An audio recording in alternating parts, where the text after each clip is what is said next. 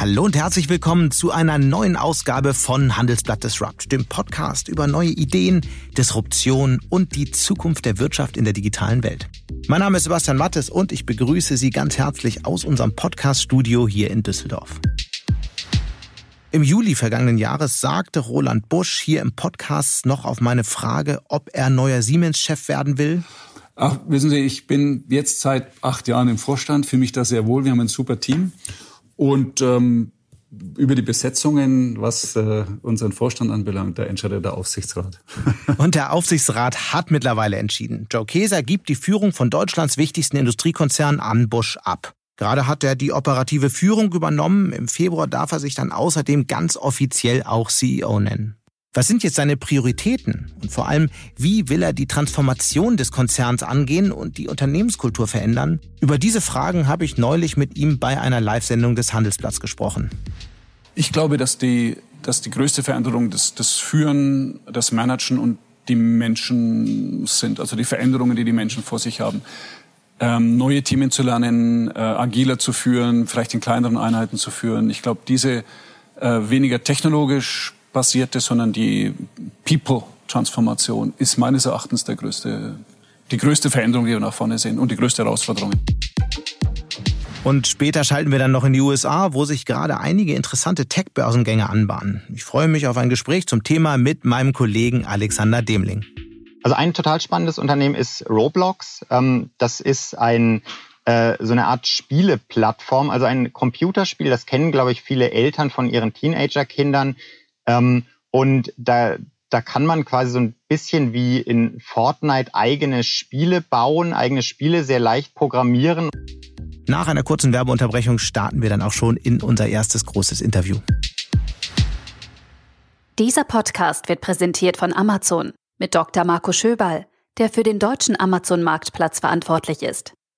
Was ist Quickstart Online? Quickstart Online ist ein kostenloses Wissensportal rund um das Thema E-Commerce. Die gemeinsame Initiative des Handelsverbandes Deutschland HDE, des Branchennetzwerks Händler helfen Händlern und von Amazon liefert wertvolles Know-how zum Aufbau eines zusätzlichen digitalen Standbeins. Führende Experten geben Hilfestellung, angefangen bei rechtlichen Themen über Kundenbindung bis hin zu Social Media. Mehr Informationen gibt es in den Show Notes. Hat seine Karriere bei Siemens vor fast 30 Jahren angefangen, damals als Projektleiter in der Zentralabteilung für Forschung und Entwicklung in Erlangen. Später ging er für den Konzern nach Asien und seit 2011 sitzt er im Vorstand des Unternehmens. Menschen, die ihn gut kennen, beschreiben ihn als extrem diszipliniert. Er geht morgens in aller Frühe ins Fitnessstudio, studiert Akten bis spät in die Nacht. Wie man das durchhält, das hat er hier im Podcast schon vor einem Jahr so beschrieben. Man muss, man muss dafür sorgen, dass man lang genug schläft. Und, und man, muss, man muss genau wissen, wie viel Schlaf man braucht, damit man das durchhält. Und äh, das habe ich ganz gut im Griff. Nun hat er den Top-Job. Aber was bedeutet das eigentlich? Wie will er den Konzern verändern? Und vor allem, wie will er sicherstellen, dass das Unternehmen nicht nur die Innovationen der Vergangenheit verbessert, sondern auch disruptive Technologien entwickelt? Alles das habe ich mit ihm bei der Ehrung des neuen Vordenkerjahrgangs besprochen. Die Vordenkerinitiative wurde vom Handelsblatt und BCG ins Leben gerufen und sie will die führenden Köpfe von heute mit den smartesten Köpfen von morgen zusammenbringen. Dieses Jahr wurden dabei vor allem Menschen ausgezeichnet, die mit ihren Ideen geholfen haben, die Corona-Krise zu lindern. Mit Roland Busch musste ich allerdings zunächst erstmal klären, was er jetzt eigentlich ist. Er hat zwar seit einigen Wochen die operative Verantwortung für den Konzern, darf sich aber noch gar nicht CEO nennen. Roland Busch dieses Jahr erstmals in der Jury der Vordenkerinitiative. Ja. Ganz toll, dass Sie dabei sind. Wie, wie, muss man Sie jetzt eigentlich begrüßen, der künftige CEO von Siemens? Aber Sie sind ja doch irgendwie schon in Charge. Also wie heißt es jetzt eigentlich richtig? Deputy. Grüße, Herr Mattes. Stellvertretender Vorstandsvorsitzender. Und, und richtig werden Sie es dann ab nächstem Frühjahr? Zur Hauptversammlung.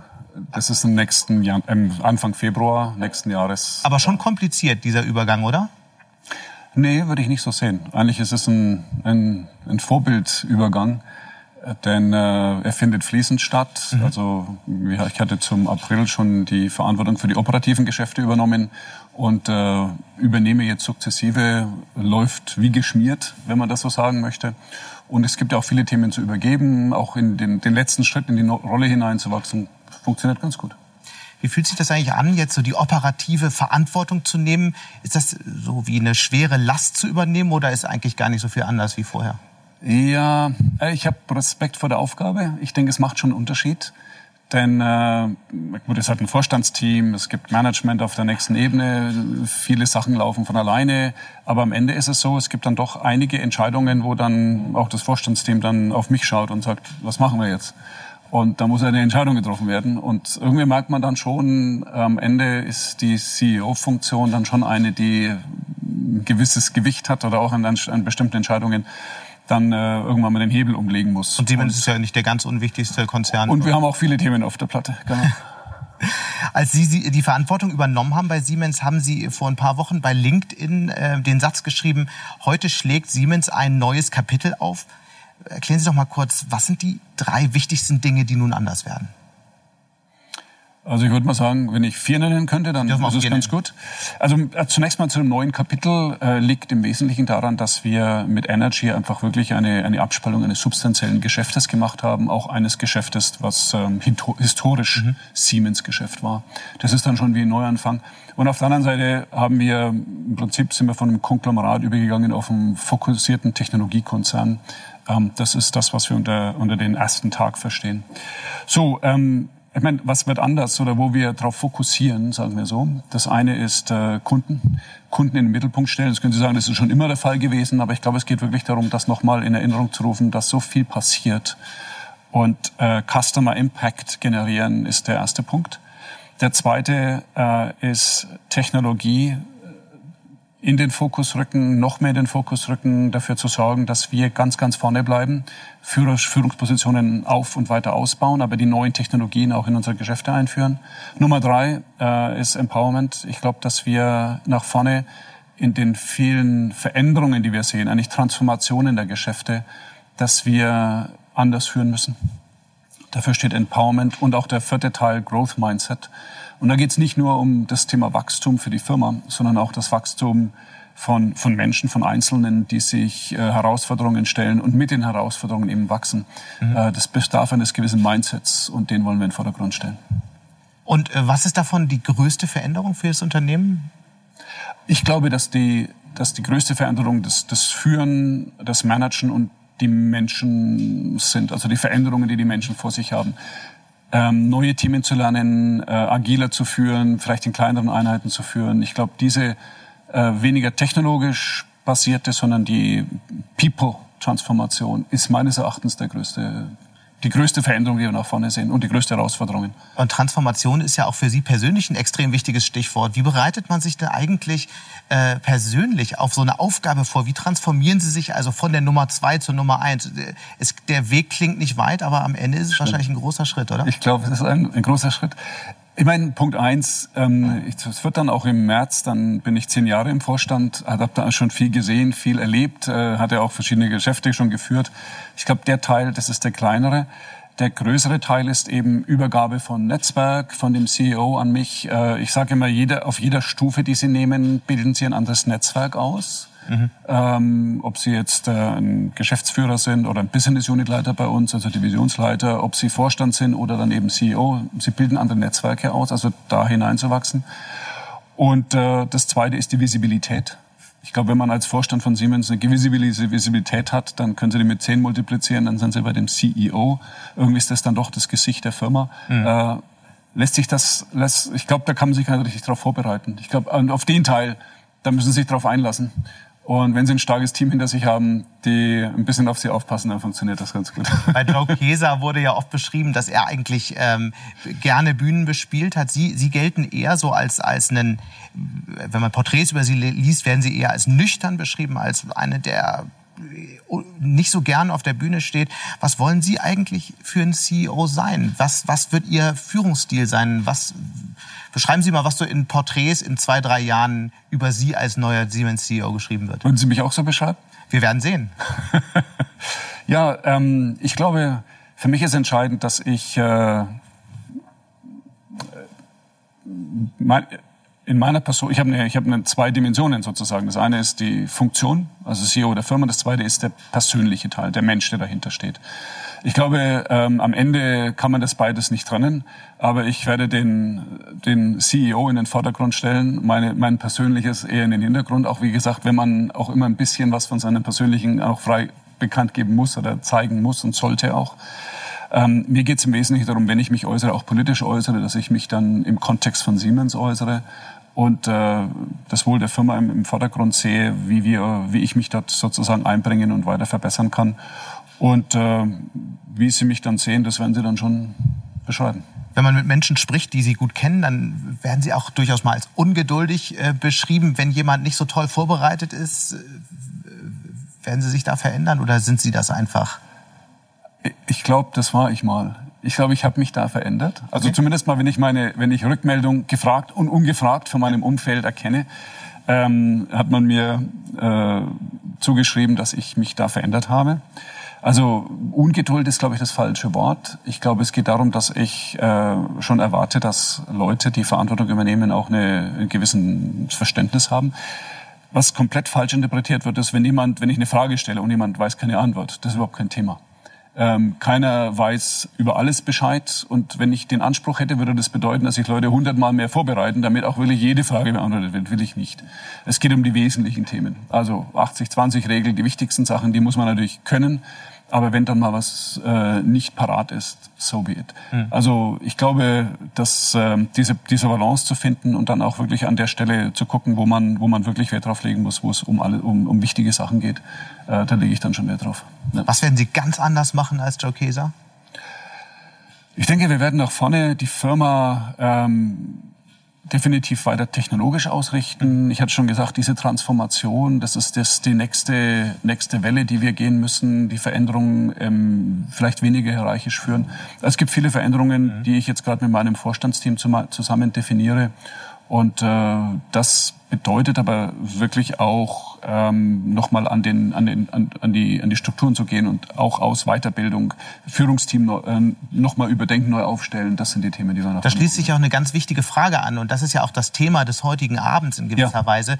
Wie führt man eigentlich, und damit beschäftigen sich ja viele äh, Vordenkerinnen und Vordenker, die wir heute auszeichnen, aber eben auch viele andere Führungskräfte im Moment in Unternehmen, wie führt man erstens in so einer Zeit der extremen Unsicherheit, in der zudem noch ein Großteil der Mannschaft im Homeoffice Homeoffice sitzt. Also auf was kommt es jetzt eigentlich wirklich an? Wie, wie, gehen Sie das Thema an? Also wir haben, das sind jetzt zwei Aspekte, die sich überlagern. Das eine ist eine Transformation. Und das ist ja die Herausforderung eigentlich, dass wir im Grunde Exakt. ja vor zwei Riesenaufgaben stehen, die alleine schon genug wären. Ja? Genau. Wir haben die Transformation auf der einen Seite und wir haben, wir haben die große Frage der, der, äh, der Wirtschaftskrise auf der anderen Seite. Insofern. Genau.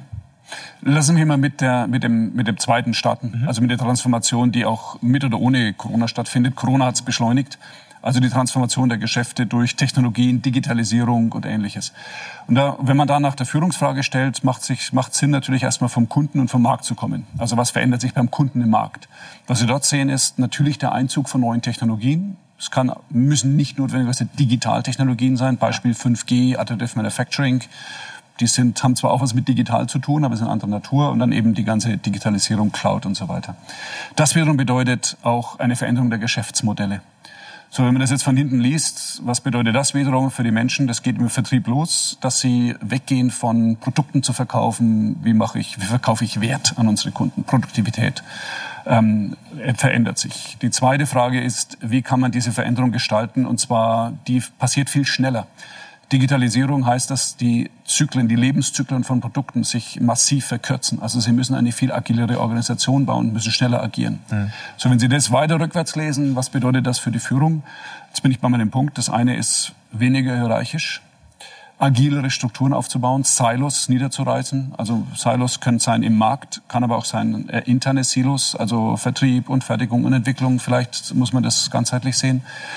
Und ähm, Veränderung bedeutet in dem Zusammenhang auch, auch Offenheit, Lernen. Also, dass viele Führungskräfte auch sehr, sehr schnell lernen müssen, die neuen Technologien. Darf ich da kurz mal einhaken? Ja. Weil ich meine, Sie haben jetzt gerade diese Stichworte genannt, genannt, Silos einreißen, flachere Hierarchien. Das ist ja eigentlich so im, im Setzkasten äh, eines jeden, ich sag mal, Managementberaters irgendwie drin und zwar auch schon seit Jahren. Aber lassen Sie uns das mal mit Leben füllen. Wie machen Sie das konkret? Wie funktioniert das aktuell bei Siemens? Ja, das wäre jetzt noch mein letzter Punkt gewesen. Mhm. Wenn Sie das dann noch mal bis zum Ende deklinieren, dann geht es um zwei Themen und das ist auch der Grund, warum wir es genannt haben, Empowerment und Growth Mindset. Äh, das sind die beiden Elemente, die ja letztendlich äh, meines Erachtens im Vordergrund stehen. Was bedeutet das ganz konkret? Ganz konkret bedeutet es, dass Sie in der Organisation Freiraum schaffen müssen, wie Sie ähm, aus einer laufenden Organisation, die einen Grund hat, warum sie so existiert, wie sie existiert, wie Sie dort Freiräume schaffen für Menschen, die neue Themen angehen, crossfunktional Themen angehen, also wie eine Startup-Kultur schaffen. Also diese Freiräume zu schaffen in einer Organisation, die nach gewissen Prozessen und Regeln funktioniert, ist eine Riesenaufgabe. Der zweite Punkt, ganz konkret, äh, ist, dass wir unsere Top-Manager ähm, durch Trainings führen, die Digitalisierung, und zwar technologisch, aber auch vom Geschäftsmodell, also Ökosysteme beschreiben und trainieren. Also das sind komplett andere Trainings, als die, die wir, so, die wir bisher hatten, mhm. äh, sind aufgesetzt, äh, gehen unsere Menschen, unsere Führungskräfte durch. Nächster Aspekt, und jetzt komme ich schon auf das zweite Thema Covid zu sprechen, und auch im Kontext von Empowerment. Das haben wir in der Krise gesehen, dass äh, unsere Länder äh, konnten wir in der Krise auch nicht zentral führen. Das heißt, wir haben viel mehr Freiheiten gegeben. Klar, sie haben lokale Regularien, unterschiedliche Verhältnisse in den Ländern. Unsere Landesleiter, die hatten diesen Step-up und haben gesagt, okay, wir, wir müssen jetzt unsere Firma in dem Land, Siemens in dem Land durch die Krise führen. Und da hat das Empowerment hervorragend funktioniert. Äh, unser Team, unsere lokalen Teams haben A, unsere Mitarbeiter geschützt, B, dafür gesorgt, dass unsere Kunden nach wie vor ähm, beliefert werden. Das hat funktioniert. Und C, teilweise auch mit Innovationen geholfen. Also, und das ging nur lokal, lokal für lokal. Nun äh, ist so ein Umbau, so ein kultureller Umbau ja manchmal mit Trainings möglich, aber mitunter hört man auch, dass auch maßgeblich nochmal Köpfe ausgetauscht werden müssen, weil halt Menschen aus der alten Kultur in die neue Kultur nicht transformiert werden können. Wird das bei Ihnen auch nötig sein? Passiert, ja, durchaus. Ähm, viele Mitarbeiter sind auch bereit zu lernen, offen. Mhm. Äh, auch Aber Sie sagen ganz klar, wer den neuen Weg nicht geht, ist raus. Das ist das, was wir jetzt mit Growth Mindset nehmen, verstehen. Sagen Sie mal kurz, was ist ein Growth Mindset? Genau, Sie haben das ja schon öfter gesagt. Gut, dass Sie fragen. Ähm, es gibt äh, ein Konzept, äh, kommt aus der, aus der Psychologie. Ähm, Sie können, also es gibt ein Fixed Mindset Fixed oder ein Growth, Growth Mindset. Mindset. Genau, ja. Fixed Mindset bedeutet, Sie sind geboren mit gewissen Fähigkeiten, das ist Ihr Rahmen und den haben Sie. Growth Mindset bedeutet, ja, Sie haben gewisse Fähigkeiten, aber je mehr Sie sich hingeben, lernen, offen sind, dazulernen, können Sie mit Herausforderungen wachsen. Und äh, wir glauben, dass Growth Mindset das richtige Konzept ist. Ähm, und Wie erkennt man denn Leute mit dem Growth Mindset? Offenheit, äh, Offenheit auch für, für Fehler, ähm, Fehlerkultur, äh, Bereitschaft zu lernen, äh, Dinge zu verändern, äh, Veränderungen anzunehmen. Mhm.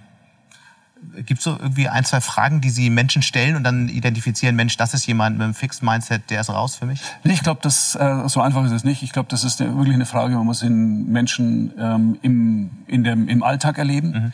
auch unter unterschiedlichen Voraussetzungen. Das hängt auch sehr, sehr stark davon ab, wie sie Manager aussteuern. Also ich habe schon Manager erlebt, die hatten ihren Rahmen und das war's dann. Aber unter einer anderen Führung mhm. haben sich komplett anders verhalten und äh, eigentlich auch ähm, anders, anders geführt, diesen Growth Mindset gezeigt. Also das ist mehrdimensional. Wie organisiert man in so einem Riesenladen wie Siemens eigentlich Innovationen? Ich meine, der Punkt ist ja bei Siemens und der ewig alte Vorwurf, äh, Siemens ist grandios da drin, äh, die Vergangenheit zu optimieren und zu verbessern, aber bringt nicht so viel disruptive Innovationen hervor. Das muss sich ja dann irgendwann mal ändern. Wie kann das funktionieren? Wie kann man das organisieren? Also wir haben auch einige disruptive Innovationen ähm, und das, glaube ich, ist nach vorne gerichtet in der Tat auch etwas schwierig. Also diese ganz großen Disruptionen zu machen, davon gibt es nicht so viele. Einige Beispiele gibt es in der Tat. Wie organisieren wir das? Äh, das eine ist, ähm, Innovation ist immer eine Kombination aus Erfindung, also im Englischen Invention, und dann eben die erfolgreiche Platzierung der Erfindung auf dem Markt. Also diese Kombination.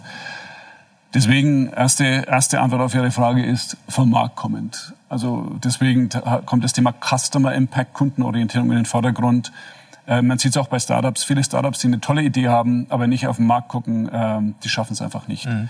Und das Zweite ist dann, und jetzt bin ich wieder bei dem Punkt, ich glaube, unseren äh, Vordenkern, unseren äh, Innovatoren die Freiheit geben, die Freiheit geben in Teams, wo auch ein Produktmanagement, was ganz klar den Kunden oder den, den Kundendemand widerspiegelt, die Freiheit geben, wirklich ähm, das zu tun, wofür sie eingestellt sind, nämlich Innovation zu treiben, was zu erfinden und, äh, und einen gewissen Freiraum zu, Raum zu lassen. Gleichzeitig brauchen sie immer noch eine Budgetvorgabe. Also äh, das ist nicht mehr besser, dass sie unendlich viele Ressourcen haben, sondern ähm, knapp an Ressourcen auf der einen Seite und auf der anderen Seite die Freiheit geben, wirklich mit, mit, mit guten Leuten voranzuarbeiten, voranzudenken und dann eben noch die Kundenperspektive mit reinzubringen. Dann funktioniert das ganz gut. Was hatten Siemens gerade so für disruptives Material im Köcher? Wovon werden wir in ein paar Monaten hören? Also was Sie, was Sie vielleicht schon gehört haben, aber noch hören werden, ist, dass wir das Stellwerk für schienengebundenen Verkehr in die Cloud bringen. Das ist sowas ähnliches, wie wenn Sie vom Wahlscheibentelefon zu Voice-over-IP springen, also zu den modernsten Kommunikationstechnologien. Das machen wir gerade. Äh, wir haben schon die ersten Piloten und das ist meines Erachtens auch ein Punkt, den Sie im Kalender markieren können, wenn Sie zurückblicken, na, zehn Jahre zurück, wenn Sie sagen, das war eine echte disruptive Innovation. okay, aber damit digitalisiert man ja eigentlich nur einen Prozess, der vorher analog da war. Äh, Gibt es noch irgendwas, was darüber hinaus? Nee, nee, das geht, viel, nee, das geht viel weiter. Das geht viel weiter. Sie ja. haben heute in Norwegen zum Beispiel machen wir das. Sie haben 300 Stellwerke. Mhm. Sie konsolidieren es auf eins. Sie haben über 10.000 Signale oder 5.500 Signale, die werden eliminiert. Ähm, sie kriegen Kapazitäten von 20 Prozent mehr, die sie vorher nicht hatten. Äh, also das ist eine, das ist eine komplette äh, Veränderung des, der Art und Weise, wie wir, wie wir ähm, Rail Automation betreiben. Was tun Sie eigentlich persönlich dafür? Ich meine, wenn man Unternehmen wie Siemens anguckt, die sind riesengroß. Man hat unfassbar viele Mitarbeiterinnen und Mitarbeiter. Was tun Sie dafür, dass Sie die richtigen Talente auch entdecken und auch rechtzeitig entdecken? Gibt es da irgendwie Instrumente, von denen man lernen kann? Erstens. Und zweiter Teil der Frage, was können dann auch jüngere Menschen, die Ambitionen haben, dafür tun, von Ihnen gesehen zu werden oder generell vom CEO gesehen zu werden? Sehr gute Fragen. Also gibt es kein Patentrezept. Ich glaube, das Wichtigste ist Visibilität generieren, also junge Menschen, Talente in jungen Jahren identifizieren. Das heißt, wir sprechen jetzt nicht über die, die nächste Ebene, kennen wir sehr gut, die übernächste eigentlich auch.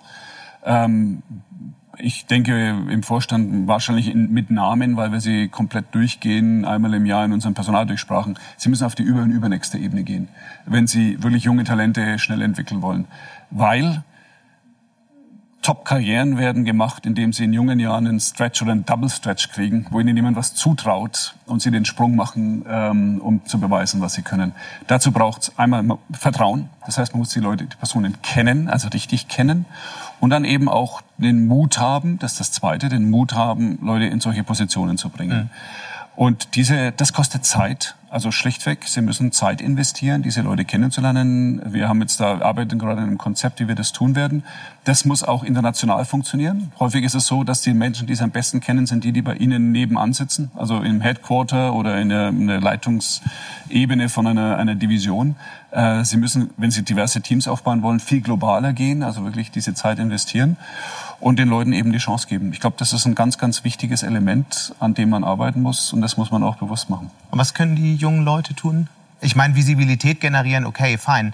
Das sagt sich so leicht, ne, in so einem Laden wie Siemens. Naja, wir haben die Möglichkeiten. Also wir, wir besuchen die Regionen, wir haben Talent, äh, Talentgruppen, äh, die, das ist erst die sich eher, eher aus Ihrer Perspektive, aber sozusagen, was können junge Mitarbeiter tun? Vielleicht auch über Siemens hinaus. Was kann man sozusagen, was kann man vielleicht von Ihrer Geschichte lernen? Also ich habe von Ihnen mal gelesen, dass Sie sogar ihre Hochzeit auf den ganz frühen Termin beim Standesamt gelegt haben, um hinterher noch ins Büro gehen zu müssen, äh, zu können, ähm, weil sie halt so engagiert dabei waren. Ist das, das, war, ist das was, was ist das sozusagen das Rezept? Kein Benchmark. Nein, kein Benchmark, auf keinen Fall. Nee, ich kann nur sagen, das war einfach. Können Sie es empfehlen? Nee, das war, das war einfach ein, ein Kundenprojekt, ein super kritisches Kundenprojekt mhm. und da war einfach die Zeit nicht. Also das war wirklich. Äh, Aber irgendein wichtiges Kundenprojekt ist immer, oder? Ne, das war schon ein sehr, sehr wichtiges Kundenprojekt, das können Sie glauben. Nee, ich glaube, ich glaub, äh, das Entscheidende ist, ähm, das haben wir auch in dem Konzept, das heißt Own My Career. Mhm. Also, dass wir, auch, dass wir auch junge Leute ermuntern, sich selbst um ihre Karriere zu kümmern. Also, ähm, letztendlich Visibilität ist ein Thema. Und man kann auffallen äh, auf verschiedene Arten, indem man eine Extrameile geht, indem man sich engagiert, auch über seinen eigenen Job hinaus, indem man übertragene Aufgaben hervorragend löst, ähm, auch darüber spricht, also sich auch mal in Szene setzt und bemüht, auch mit dem Vorgesetzten spricht, wie man letztendlich auch diese Visibilität generieren kann. Äh, oftmals haben wir Projekte, wo wir internationale Teams aufbauen, um ein Problem zu lösen. Also es gibt viele Möglichkeiten äh, und äh, es ist ein Push-Pull, da haben Sie vollkommen recht. Also Speak Up auf der einen Seite, sich äh, kundtun auf der einen Seite und auf der anderen Seite das Management, was auch wirklich ähm, sich engagieren muss. Im Übrigen, wenn Sie da den richtigen Mindset wieder haben äh, von dem Management, Upper Middle Management, die dann auch wirklich sagen, ich habe da jemanden, ihr solltet den mal anschauen, mhm. dann funktioniert das auch. Was ist der größte Fehler, den Sie in den vergangenen Jahren bei der äh, Förderung von Führungskräften gemacht haben, woraus Sie gelernt haben am Ende? Also ich glaube, ein Fehler, den ich auch gemacht habe, ist der, dass man halt äh, zu sehr auf seine Umgebung schaut, äh, die Menschen, die einen umgeben, mit denen man häufig interagiert. Mhm. Äh, das war ganz natürlich, weil je mehr Austausch sie haben, desto besser kennen sie die Menschen, desto leichter können sie Vertrauen geben. Und Vertrauen ist der erste Schritt für so ein Risk Placement.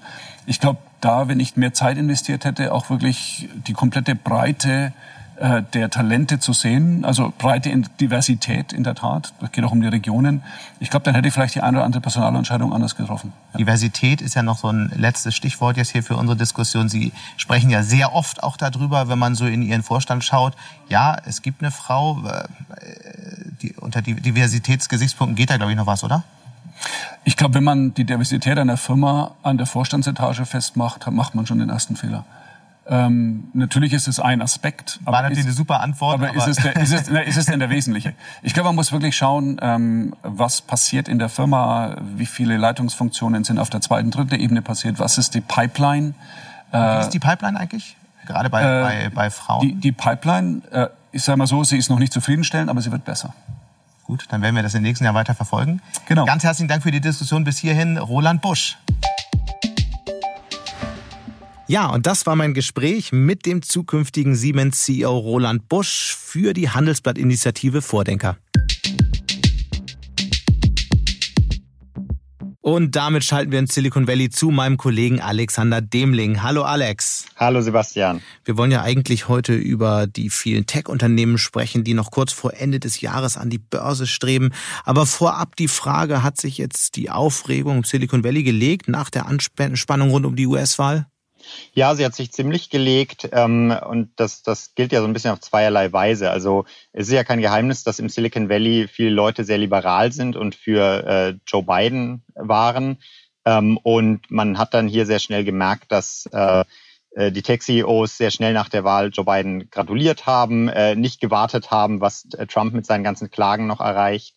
Ähm, und äh, da hat man gesehen, man, man will nicht unbedingt äh, jetzt äh, schlecht über Trump reden, weil man äh, natürlich Angst hatte, was, was noch passieren könnte. Ähm, aber man ist schon sehr erleichtert, weil natürlich die letzten vier Jahre sehr, sehr chaotisch waren und mhm. äh, nicht wenig Sicherheit geboten haben. Und auf die zweite Weise natürlich, ähm, äh, das Börsenklima äh, hat sich nochmal ein bisschen gebessert. Die, die Aktienmärkte sind nach oben gegangen nach der Wahl. Ähm, und das ist natürlich auch gut für die Tech-Konzerne hier. Und wie ist die Stimmung konkret bei den Unternehmen? Was hörst du so von Google, Facebook, Amazon? Also ähm, unter der Hand äh, sagen einem alle Leute, sie sind äh, erleichtert, sie freuen sich jetzt darauf, dass es, dass es einfach mehr Sicherheit gibt, auch äh, rationalere internationale Beziehungen. Ich habe es, es gibt wenige, die die offen darüber sprechen. Äh, Mark Zuckerberg, Jack Dorsey, der Chef von Twitter, waren ja gestern wieder im Kongress und wurden sehr stark kritisiert für ihre Plattformmoderation von republikanischen Senatoren. Man merkt also, warum die sich nicht wahnsinnig offen politisch äußern, weil eben immer noch großer politischer Druck auf sie herrscht. Ich habe mich mit einem CEO neulich unterhalten, Aaron Levy von, von Box. Das ist äh, quasi ein B2B-Geschäft, deswegen kann der ein bisschen freier sprechen. Und der hat ganz offen gesagt, die letzten vier Jahre waren fürchterlich chaotisch.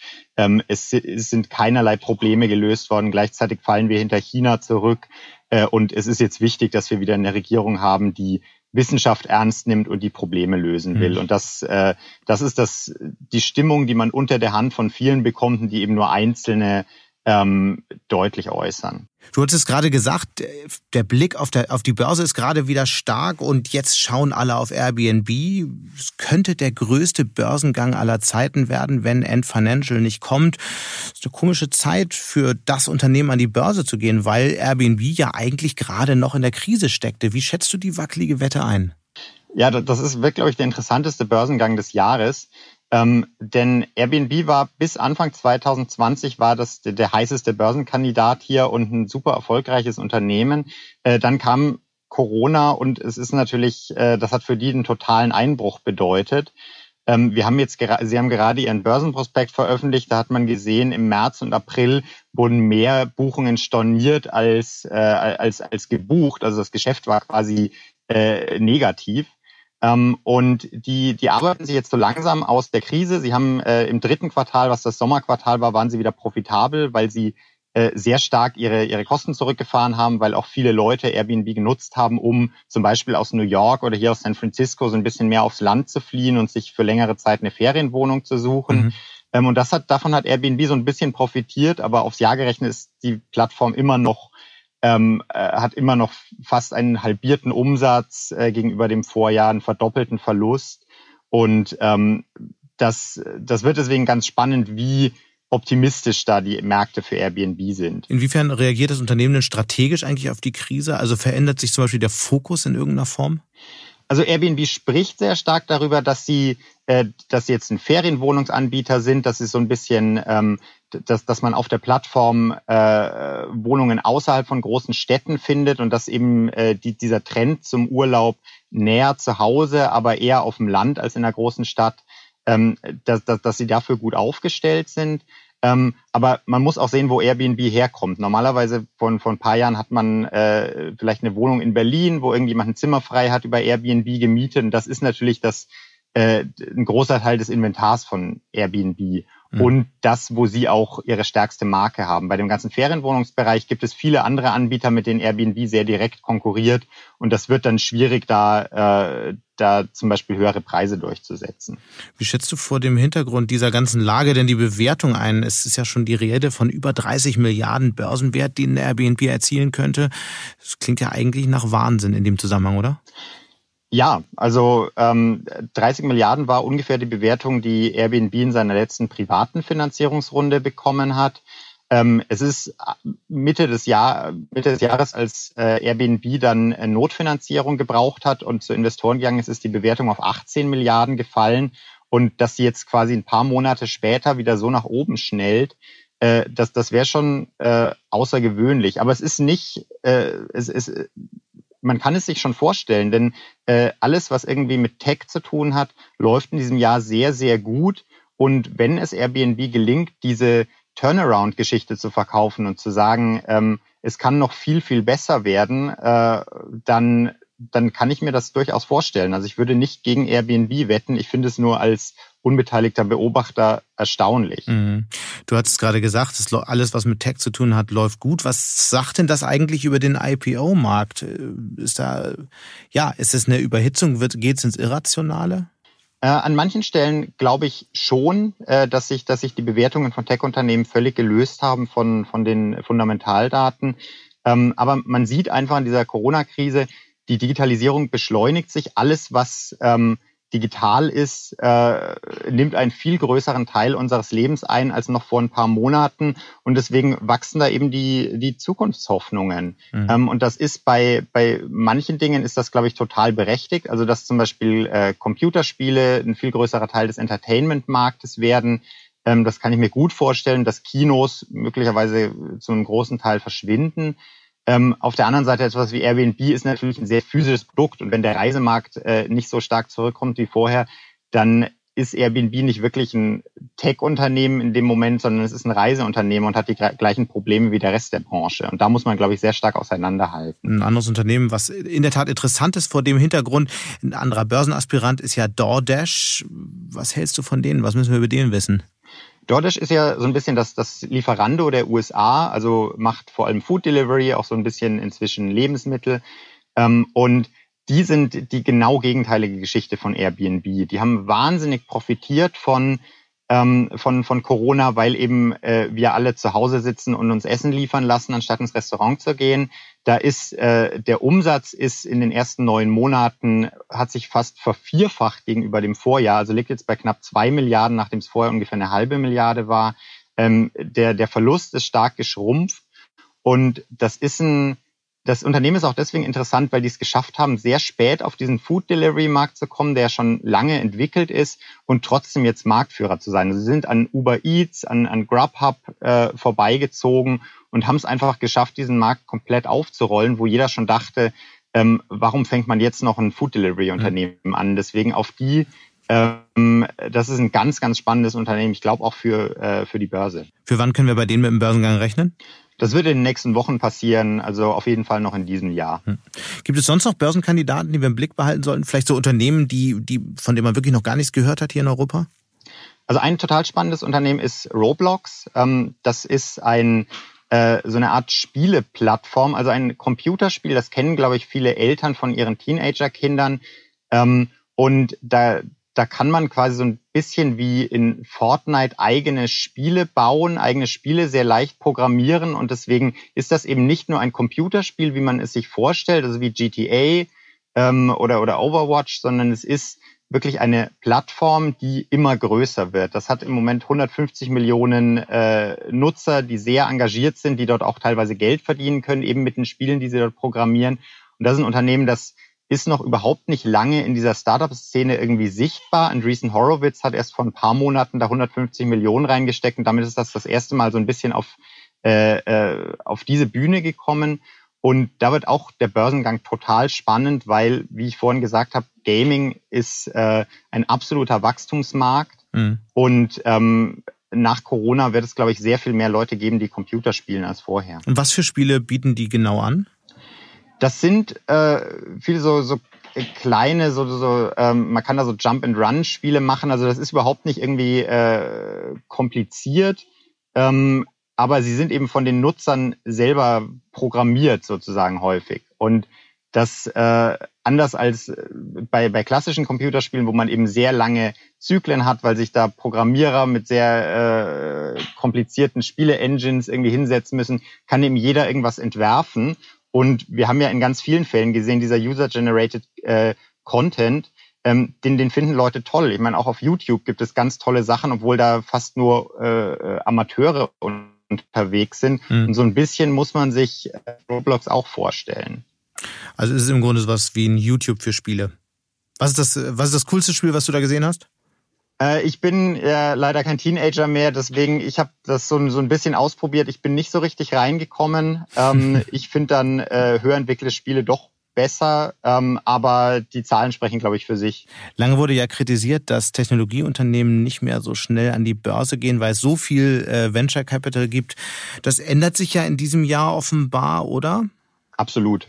Ähm, und Airbnb ist so ein bisschen jetzt auch das äh, das, das warnende Beispiel. Man hat 2018 hat man viel über Airbnb geredet, weil das ein super Jahr noch äh, damals war. Airbnb war damals, wie wir jetzt wissen, äh, profitabel, ähm, hatte super Wachstum und die Gründer wollten einfach nicht so gerne an die Börse und hatten, haben so das, das Gefühl verbreitet, wir können ja, wenn wir Geld brauchen, können wir nochmal eine Finanzierung machen.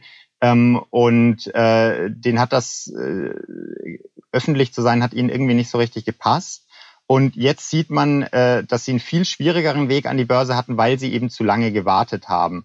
Ähm, und das, glaube ich, das ist jetzt so, so die Geschichte, die sich, die sich Gründer hier erzählen. Man sollte einfach auch nicht zu lange warten mit dem an die Börse gehen, denn wenn man den Moment verpasst hat, dann, dann, dann, dann wird es hart. Und äh, die Börse ist natürlich auch äh, deutlich freundlicher zu Tech-Unternehmen im Moment. Dieses, dass, dass die noch so ein bisschen Verlust schreiben, das interessiert eigentlich keinen mehr, solange der Umsatz wächst.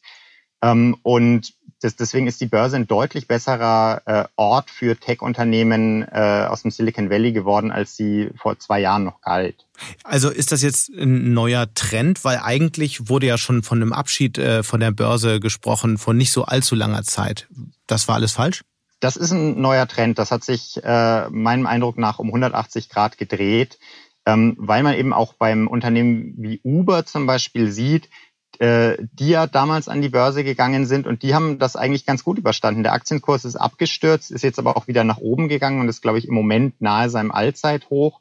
Äh, die Börse, obwohl Uber ja genau solche Probleme hatte wie, wie Airbnb und auch immer noch hat, aber äh, so ein bisschen kann das Unternehmen das ignorieren, weil äh, die äh, dann geht der Aktienkurs halt runter, so what? Und ähm, während ein Unternehmen, das privat ist, das muss dann wieder zu seinen Investoren gehen.